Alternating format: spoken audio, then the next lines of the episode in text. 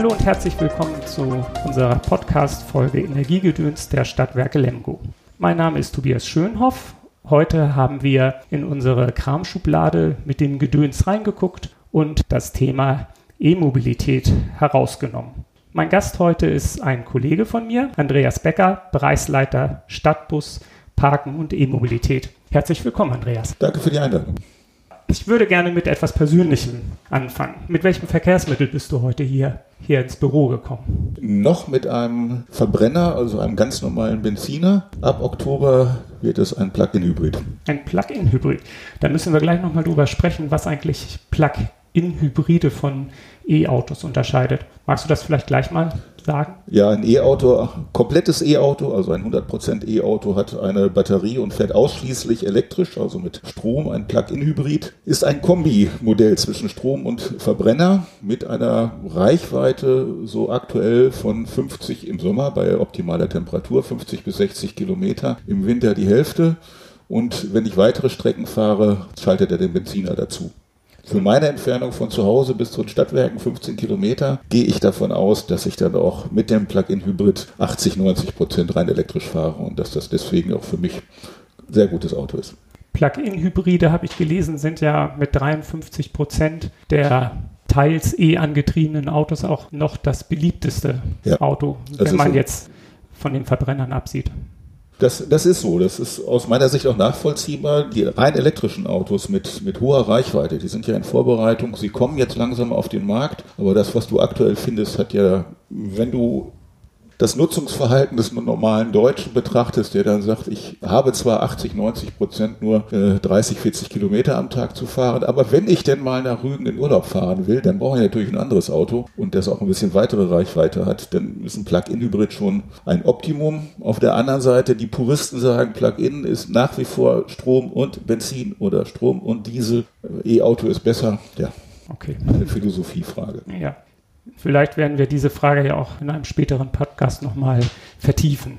Ähm, man sagt ja so, das liebste Kind der Deutschen ist das Auto, deins auch? Es wird eher nicht so pfleglich behandelt. Nein, also ich bin jetzt nicht vorrangig Autofahrer. Ich fahre auch E-Bike nebenbei. Ich fahre auch gerne Motorrad. Also Auto ist jetzt nicht so das Ding, wo ich dann PS-starke Fahrzeuge benötige oder brauche. Nee, Fortbewegungsmittel.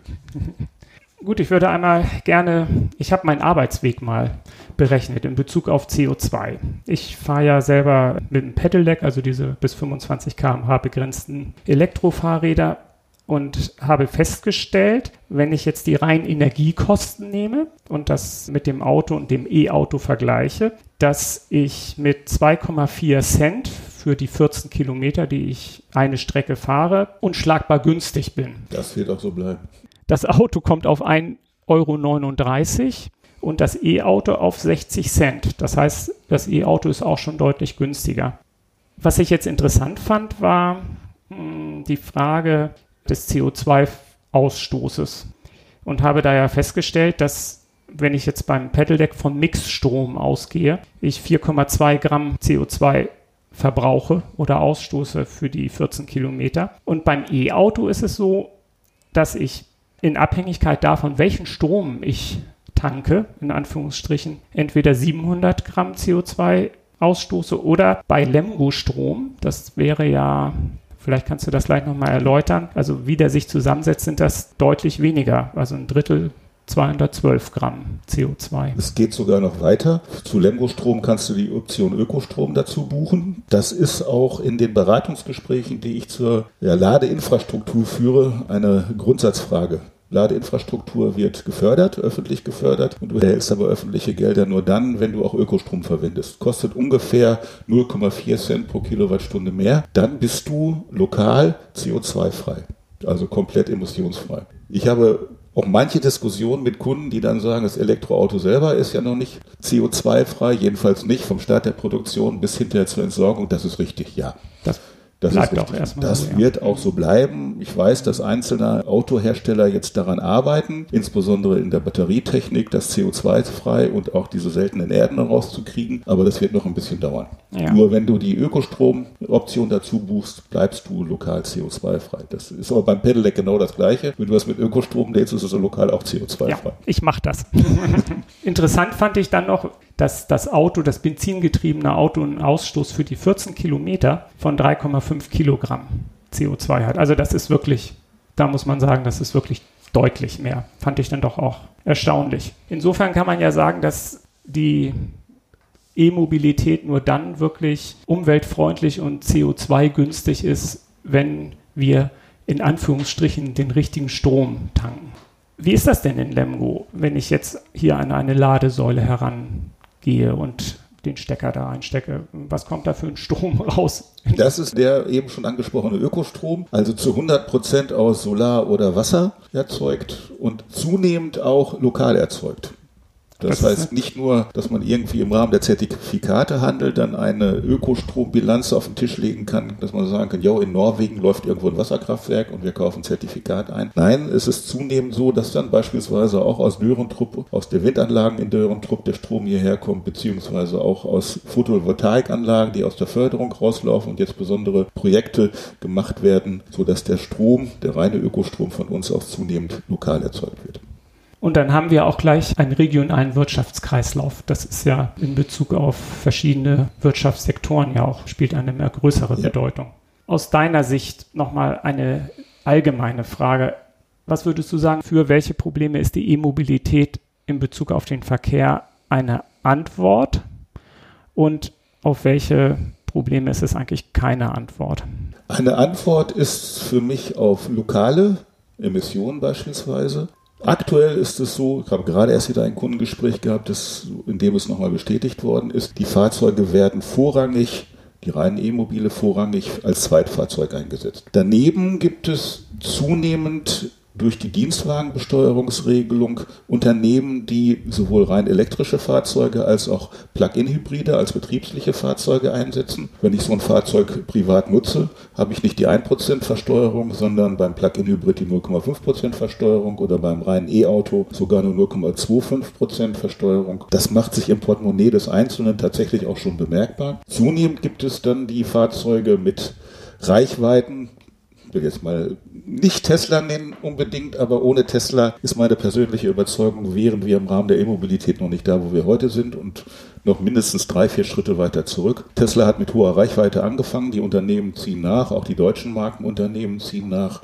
haben bisher leider nur die Premium-Geschichten für die Dienstfahrzeuge im Angebot, werden aber auch in den, in den mittleren Preisregionen jetzt nachziehen, sodass auch die Kunden, die sagen, ich will nach Rügen in Urlaub fahren, ein Beispiel von vorhin mit 500 Kilometer Reichweite, dann irgendwann mal ein Auto haben, was 300, 400 Kilometer am Stück fährt, dann mache ich unterwegs eine Pause von einer Stunde, DC-Laden an der Autobahn, können die meisten Fahrzeuge in, in großer, nicht nur mit 10 oder 20 kW, sondern auch mit 50 oder 100 kW, das heißt, da reicht eine Pause von 30 Minuten aus, um dann anschließend direkt weiterfahren zu können.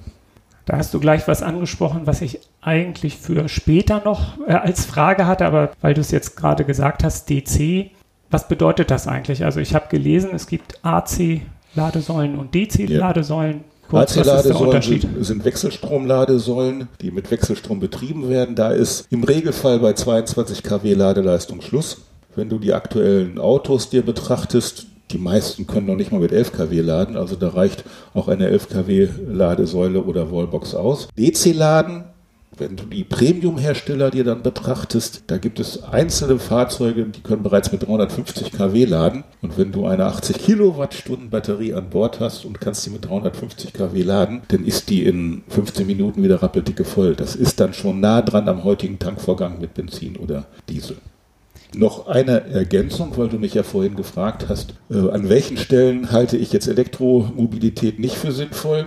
Es gibt Förderprojekte, Untersuchungen, LKWs und Autobahnen. Also im Frankfurter Raum gibt es das, im Flensburger Raum gibt es das. Das sind Projekte, wo mit Oberleitungen und Oberabnehmern so viel früher die Straßenbahn gefahren ist, mit Stromabnehmern nach oben, wo das probiert wird, wo dann fünf Kilometer Ausstattung von Autobahnen 50 Millionen Euro kostet. Ich persönlich glaube, dass die Batterie für LKWs noch bei weitem nicht so vorhanden sein wird, damit ein LKW seine 800, 900.000 Kilometer oder 1200 Kilometer zurücklegen kann wie heute. Für mich ist an der Stelle Wasserstoff die sinnvolle Alternative. Die Wasserstoff ist aber für mich keine Alternative für den lokalen Verbrauch, für das lokale Laden vor Ort. Da bleibt für mich E-Mobilität und Strom ganz weit vorne. Das heißt, Die Verkehrswende wird letztlich ein Mix aus verschiedenen Antriebsarten sein. Da gehe ich von aus, ja. Auch, das ist jetzt eine Frage, müssen wir uns auch Gedanken machen über die individuelle Mobilität überhaupt. Ist das haltbar, dass wir bei, wie ich jetzt gerade gelesen habe, ungefähr 19 Millionen Führerscheinen, also Fahrerlaubnissen, 47 Millionen Autos haben, die durch die Gegend fahren? Ist das ein Verhältnis, müssen wir da irgendwie ran oder? Ich glaube, das, das erledigt sich gerade teilweise von alleine. Wenn du in die großen Städte guckst, aus Berlin weiß ich das, die Leute, die Führerschein machen, werden weniger. Also die Jugendlichen haben dort kein Interesse mehr daran, Führerschein zu machen. Das liegt aber auch daran, dass in Berlin ein teilweise 10-Minuten-Takt da ist, dass die Parkplätze an den Straßen rappeldicke voll sind, dass ich mein Auto schon bald mit einem GPS-Sender ausstatten muss, damit ich, wenn ich es abends irgendwo hingestellt habe, es am nächsten Tag wiederfinde. Das ist bei uns in Lemgo anders. Wir sind jetzt keine Großstadt, wo der Stadtbus im 10-Minuten-Takt fährt. Der fährt in Teilen des Tages schon jetzt mit Viertelstundentakt. Das reicht dann aber nicht aus, weil um 19.30 Uhr auch Schluss ist. Und wenn ich abends irgendetwas unternehmen will, dann muss ich ein Auto haben. Und im ländlichen Bereich, man sieht es dann auch an den Kraftfahrzeugbeständen, in Lippe gibt es 650 Kraftfahrzeuge je 1000 Einwohner. Das ist fast doppelt so viel wie in Berlin. Und ich glaube, in dem Bereich, in dem wir sind, wird sich das nicht groß ändern. Das wird so bleiben. Und die Verkehrswende dann zwanghaft herbeizuführen, kann man versuchen. Aber meine Meinung ist, durch gute Angebote wird es besser, als wenn man einfach sagt, wir müssen jemanden zwingen, irgendetwas zu tun. Und vielleicht, nein, nicht vielleicht, sondern mit Sicherheit wird ja auch an dem Verhältnis von den 650 Automobilen pro Einwohner, nein, pro 1000 Einwohner hast du gesagt, ne, an dem Verhältnis von Verbrennern und E-Mobilität sich in den nächsten Jahren ja auch mit Sicherheit was ändern. Ne? Da wird sich gewaltig was tun. Ich persönlich rechne damit, dass wir bis zum Jahr 2030 einen Anteil von 25 Prozent haben. Das sind zweieinhalb bis 3000 Fahrzeuge in Lemgo und das wäre schon eine ganze Menge. Also die Verbrenner auf Dauer auszutauschen 100 Prozent. Das wird noch eine lange, lange Zeit dauern. Die Bundesregierung strebt ja bis 2030 einen Anteil von 6 Millionen E-Autos im ja. Straßenverkehr an, habe ich gelesen. Das ist bei 54 Millionen Fahrzeugen ist das keine große Quote. Das ist, ja. finde ich, noch nicht mal ein sehr ambitioniertes Ziel. Ja, habe ich auch gedacht. Du hast gerade den öffentlichen Nahverkehr angesprochen. Der Stadtbus ist ja auch dein Aufgabenbereich. Ja. Da habe ich mir die Frage gestellt, warum gibt es in Lemgo eigentlich noch gar keine E-Busse? Was sind da eigentlich die Schwierigkeiten? Es gibt so, so bei uns Hybridbusse. Hybrid aber in dem Sinn, dass sie beim Anfahren unterstützen, also dass der Spritverbrauch nicht so hoch ist, dass sie beim Bremsen Rekuperation haben, also ihren Batterie haben die ja nicht an Bord, aber Kompensator, der geladen wird. Es gibt die Grundsatzentscheidung zur Elektromobilität, dass bei uns in Lemgo die Reichweite eines Busses so sein muss, dass über Nachtladen ausreichend ist. Denn wir werden es finanziell nicht hinkriegen, alle Haltestellen oder auch nur einen Teil der Haltestellen am Ende beispielsweise oder auch den zentralen Stadtbus-Treffpunkt mitten in der Stadt mit Elektrolademöglichkeiten auszurüsten. Das ist einfach zu teuer. Im Umkehrschluss bedeutet das, dass während der Standzeiten nachts der Bus geladen werden muss und zwar vollständig geladen werden muss. Das erfordert eine garantierte Reichweite pro Bus von mindestens 250 Kilometer. Das ist das, was ein Bus bei uns im Viertelstundentakt tagsüber zurücklegt. 250 Kilometer Reichweitenbusse gibt es heute, allerdings unter optimalen Bedingungen, also bei 20 bis 25 Grad im Sommer und auf gerader Strecke. Jetzt haben wir in Lemgo nicht nur gerade Strecken und nicht 365 Tage 20 bis 25 Grad, und wenn ich das bei unserem Elektroauto oder unserem Elektroauto sehe, wo dann teilweise im Winter die Reichweite auf 50 Prozent zusammenbricht, dann habe ich noch eine effektive Reichweite von einem Elektrobus von sagen wir, 150 Kilometer großzügig. Und das reicht nicht aus. Sobald es die ersten Busse gibt, die tatsächlich diese garantierte Reichweite haben, sommers wie winters, auch unter der Bedingung, dass man vielleicht eine Klimaanlage braucht oder eine Heizung braucht oder sonst irgendwelche technischen Hilfsmittel, dann werden wir uns auch intensiver mit dem Thema E-Mobilität im Stadtbus beschäftigen. Ganz sicher, weil auch Ziel der Stadtwerke ist natürlich CO2 im, im Stadtbereich zu mindern. Ja, ich habe in verschiedenen Fahrberichten über E-Mobilität gelesen, dass wenn man zum Beispiel von Frankfurt nach Lemgo fährt im Winter, dass man dann schon das Auto, also die Autoheizung eigentlich auf das Minimum runterstellen muss, damit man überhaupt hier ankommt und sich dann dick anzieht. Wobei ich die Vorstellung eigentlich ganz lustig finde, dass man in einem sehr teuren Auto mit dicken Pullis fährt, weil es nicht warm wird. Aber okay. Das ist ja im Prinzip eigentlich dann auch zum Teil das Problem, was wir für Linienbusse haben. Ne? Also Wärme, so. Wärme so. aus Strom zu erzeugen, ist einfach eine stromintensive, an, energieintensive ja, Angelegenheit. Deswegen gibt es tatsächlich auch Elektrobusse, die so eine Art Dieselheizung zusätzlich haben. Ah, okay. In Deutschland gibt es Stand jetzt 17.860 Ladesäulen. Wie viele Ladesäulen davon stehen in Lemgo? Wir haben aktuell 1, 2, 3, 4, 4, 5. Fünf Ladesäulen mit jeweils zwei Ladepunkten. Also ins, insgesamt können gleichzeitig zehn Fahrzeuge an unseren Ladesäulen stehen. Und aktueller Stand, weil es gibt wirklich auch hier bei uns noch nicht so viele Fahrzeuge, das reicht aus. Das reicht wirklich aus. Da ist noch viel Luft nach oben, bevor dann weitere Ladesäulen aufgebaut werden müssten. Aber es ist in Vorbereitung zwei weitere Ladesäulen im Parkhaus Klinikum und in Vorbereitung auch noch Ladesäulen im Parkhaus Campus. Ist es denn vorstellbar, dass die zur Verfügungstellung von Ladesäulen im öffentlichen Raum die Wahrnehmung der E-Mobilität nochmal verändert und vielleicht auch die Bereitschaft der zukünftigen Käufer erhöht, sich ein E-Auto anzuschaffen? Das glaube ich nicht. Wenn ich mir jetzt die Ladesäulen betrachte, die, die wir jetzt bisher aufgebaut haben, die sind jetzt in der im öffentlichen Erscheinungsbild nicht so prägnant, dass man ständig darüber stolpern würde. Also an den Ladesäulen liegt es nicht. Klar gibt es immer wieder die Aussage, wenn es mehr öffentliche Ladesäulen gibt oder gäbe, dann gäbe es auch mehr Elektroautos. Umkehr, aus meiner Sicht wird umgekehrt ein Schuh daraus. Wir haben genug Ladesäulen vorhanden, sehe ich an der Auslastung. Und die meisten Kunden bei uns hier in Lemgo, die wollen eher eine Ladesäule zu Hause haben. Die wollen jetzt nicht irgendwie mit dem Auto in die Stadt fahren, müssen anschließend mit dem E-Bike wieder zurückfahren zu ihrem Wohnort oder im Bus zurückfahren oder im Taxi, sondern das ist eine äh, öffentliche Ladesäule, ist für jemanden, der nach Lemgo zum Besuch kommt. Das kann durchaus für jemanden aus der Innenstadt heraus auch sein, der keine Möglichkeit hat, selber eine Ladesäule oder eine, eine Wallbox zu installieren. Aber im Grunde werden die meisten, die ein Elektroauto oder ein Hybrid haben, werden das zu Hause laden. Ich mache mal einen kleinen Schwenk aus meinem Plan raus, weil du es gerade angesprochen hast. Nochmal zum Erläutern, warum kann man eigentlich nicht, also wenn ich mein Pedelec auflade, dann gehe ich einfach an den Haushaltsstrom, stecke ja. da einfach so eine Steckdose rein und über Nacht ist dann alles gut. Oder nein, das geht sogar viel schneller, vier, fünf Stunden. Warum kann ich das eigentlich mit dem E-Auto nicht machen?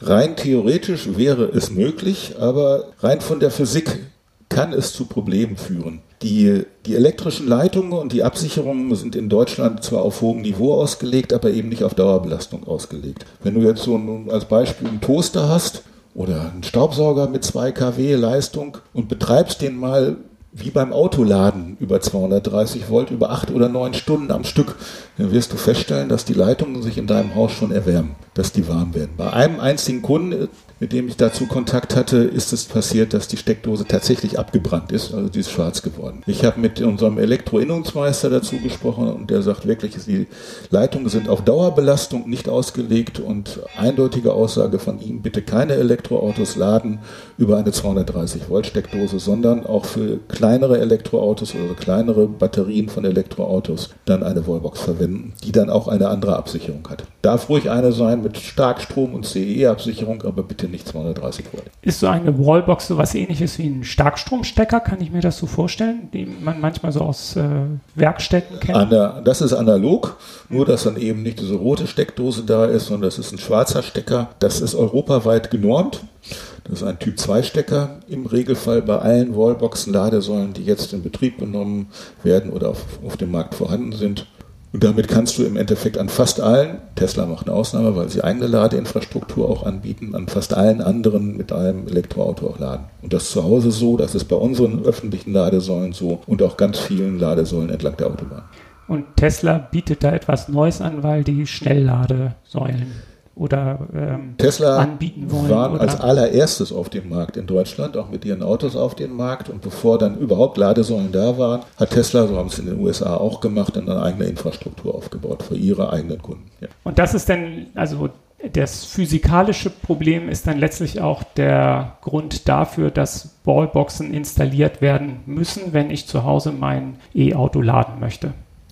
Also das ist eine Empfehlung. Natürlich ist jeder in seiner Entscheidung frei und kann durchaus mal so ein Auto mit 230 Volt laden, wenn er das denn möchte. Das mag an einem Plug-in-Hybrid auch noch funktionieren. Wenn ich allerdings ein, ein Auto habe mit einer 50, 60 Kilowattstunden Batterie, dann hängt er da schon mehrere Tage dran, bevor er rein zeitlich, physikalisch über 230 Volt geladen ist. Und das kann jeder auch zu Hause ausprobieren. Man nehme sich eine Kabeltrommel und hänge einfach mal eine Zeit lang was dran, dann wird das Kabel warm. Ja, kann ich bestätigen. ist mir auch schon passiert. Und da war kein E-Auto dran, ich schwöre. Wenn ich eine PV-Anlage auf dem Dach habe ja. und über diese PV-Anlage mein E-Auto laden möchte, brauche ich dann auch eine Wallbox? Da fragst du mich jetzt etwas viel, aber ich gehe mal davon aus, ja, weil der Wagen natürlich den eben angesprochenen Typ 2 Stecker benötigt, um überhaupt mit Strom versorgt zu werden. Von da aus wird es durchaus eine Variante sein, über da müssten wir jetzt aber meine Kollegen vom Energie- und Umweltzentrum nochmal fragen, wie ich denn überhaupt Strom direkt aus einer Solaranlage in das Auto kriege. Die meisten Kunden, mit denen ich darüber spreche, die haben das Problem, dass sie zu Hause eine Solaranlage auf dem Dach haben vielleicht auch mit ausreichender kW-Zahl, aber das Auto dann zu Hause nicht da steht, ja. wenn die Sonne scheint. Das heißt also, denen bleibt nichts anderes übrig, als dann das ins Netz einzuspeisen und abends wieder zurückzunehmen. Wenn ich eine PV-Anlage mit 20 kW habe, dann könnte ich durchaus in zwei Stunden so eine 40 kW Kilowattstunden Batterie aufladen, so in etwa direkt. Das könnte theoretisch funktionieren, wobei eine 20 kW Anlage schon relativ groß ist. Ja, und die Idee, zwei Batterien zu haben, also beim Fahrrad wäre das ja noch vorstellbar, dass ich zwei Akkus habe und der eine lädt und der andere ist unterwegs. Das sind wahrscheinlich aus Kostengründen keine so empfehlenswerte Lösung. Ist das so? Aktueller Kenntnisstand von mir ist, ja, das ist so. Denn wenn ich eine 40 Kilowattstunden Batterie im Auto über eine Batterie wieder vollladen möchte, dann brauche ich ja mindestens diese 40 Kilowattstunden, wahrscheinlich besser 50. Und dann könnte das schon zu einem ordentlichen Preis führen, wenn ich dann eine zweite Batterie mir da hinlege, um die dann nur zum Zwischenspeichern nutzen ja. zu können. Ja. Ja. Ähm, die neueste Zahl zu den Erstzulassungen. 11 Prozent der Erstzulassungen in Deutschland sind E-Autos. Kann man das irgendwie in Lemgo an der Frequentierung der Ladesäulen schon sehen, so eine Veränderung des Marktes, oder ist das Nein, das kann man doch nicht sehen. Da behaupte ich auch, auch wieder so die, meine persönliche Meinung in den größeren Städten dürften eher E-Autos von Vorteil sein. Die Reichweiten reichen dort aus, die aktuellen. Wir hier im mittelstädtischen Bereich werden dort nachziehen. Also aus den Gesprächen, insbesondere der letzten Woche, seitdem der letzten Wochen, seitdem die Landesregierung von NRW die Fördersätze angepasst hat, ist zu entnehmen, dass sich viel, viel mehr Kunden mit Elektromobilität auseinandersetzen und wir deutlich mehr Anfragen zur Elektromobilität haben. Die Ladeinfrastruktur ist ja aus meiner Beobachtung her ein Knackpunkt, ob Elektromobilität sich weiter ausbreiten wird oder nicht. Ist das richtig? Also, das sehe ich anders. Ja, dann sag mal, warum? Das sehe ich anders. Weil aus Sicht eines Netzbetreibers, jedenfalls für Lemgo, mit wenigen, eventuell ganz wenigen Ausnahmen Elektromobilität jetzt das Netz nicht zusätzlich belastet, also nahezu jeder Kunde kriegt seine 11 kW Wallbox zu Hause in Betrieb.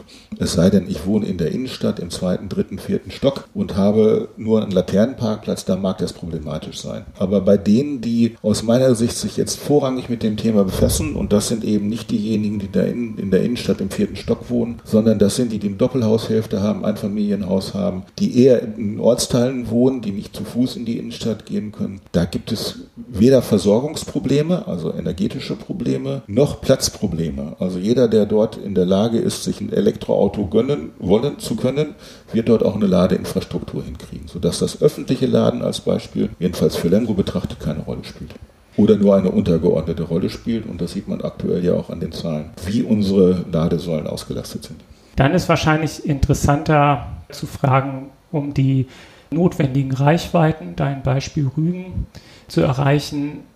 Da bräuchte man dann ja eigentlich so etwas ähnliches wie so ein Tankstellennetz in Strom, damit ja. eigentlich jeder von jedem Ort in Deutschland zu jedem Ort in, ich spreche jetzt mal nur erstmal von ja. Deutschland, äh, vielleicht Schweiz und Österreich, kann man damit einbeziehen kommt. Nicht? Ähm, jetzt hat ja die Stiftung Warentest sich im letzten Jahr mit so Ladesäulen beschäftigt und das einmal untersucht und hat dabei festgestellt, dass die Lademöglichkeiten unterschiedlich gut verteilt sind und dass das zum Teil auch daran gelegen hat, vor einem Jahr, vielleicht hat sich das jetzt ja auch geändert, das wäre meine Frage, dass da einfach sehr viele unterschiedliche Anbieter unterwegs waren. Die haben da so ein Foto gehabt von jemandem, der so diese ähm, in Anführungsstrichen Tankkarten hatte und dann war das irgendwie so eine lange Reihe, weil es so viele verschiedene Anbieter gibt. Ist das heute auch noch so, zwölf Monate später?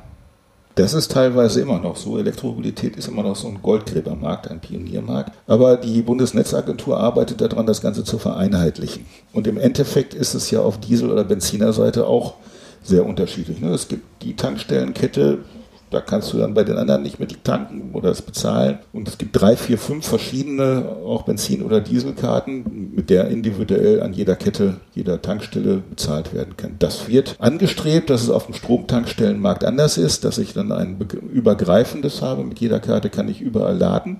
Ich gehe auch davon aus, dass es auf Dauer kommen wird, aber noch ist es ein bisschen anders. Es vereinheitlicht sich zusehends. Es gibt große Anbieter, die bis zu 150.000 Ladepunkte europaweit unter Vertrag haben. Und wenn ich bei denen dann Kunde bin, dann komme ich auch durch Deutschland ziemlich gut durch. Kann ich auch aus Eigenversuch bestätigen. Durch Fahrt ins Ruhrgebiet, wo ich dann mit unserem Fahrzeug dann mit 18 Kilometer Restreichweite noch angekommen bin an einer Ladesäule und konnte mit DC-Laden nach 20 Minuten dann weiterfahren und hat wunderbar funktioniert. Ich muss mich allerdings, das ist richtig, schon vorher mit dem Thema auseinandersetzen wenn ich eine längere Strecke fahre, dass ich dann schon mal ein, zumindest eine kleine Grobplanung mache, mich damit befasse, weil in manchen Gegenden, auch entlang der Autobahn, ist das Ladestellennetz einfach auch dünner.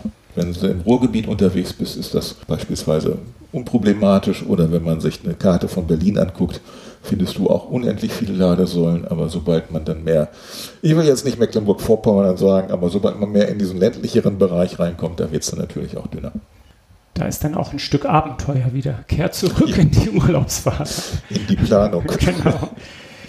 Etwas, was Stiftung Warentest auch moniert hat, war die Kostentransparenz. Also wörtlich haben sie geschrieben, der Preis pro Kilowattstunde bleibt irgendwie ungewiss bei manchen mhm. Ladesäulen. Wie ist das in Lemgo? Es gibt eine Preisangabenverordnung, die natürlich auch für Ladesäulen gilt und wo dann auch das Kartellamt oder die Bundesnetzagentur, ich glaube eher das Letzteres, dann darauf achten, dass das auch passiert. An unseren Ladesäulen ist der Preis pro Kilowattstunde ausgeschildert. Das muss auch sein, das ist Preisangabenverordnung gibt es vor. Du hast es auch in jeder Benzin- oder Dieseltankstelle, dass du vor dem Tanken weißt, was es kostet. Und so ist es auch beim Strom vorgegeben.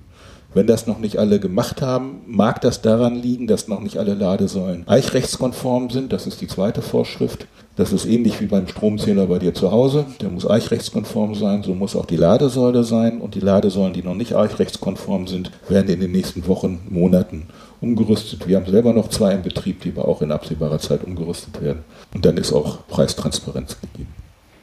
Und dann habe ich gelesen, dass wenn ich zu Hause mein E-Auto aufladen möchte, da gibt es Tarife, E-Mobilitätstarife mit Sperrzeiten. Erklär das doch mal. Es gibt den ganz normalen Haushaltsstrom, wo ich dann einfach als Kunde sagen kann, 24 Stunden lang kann ich machen, was ich will.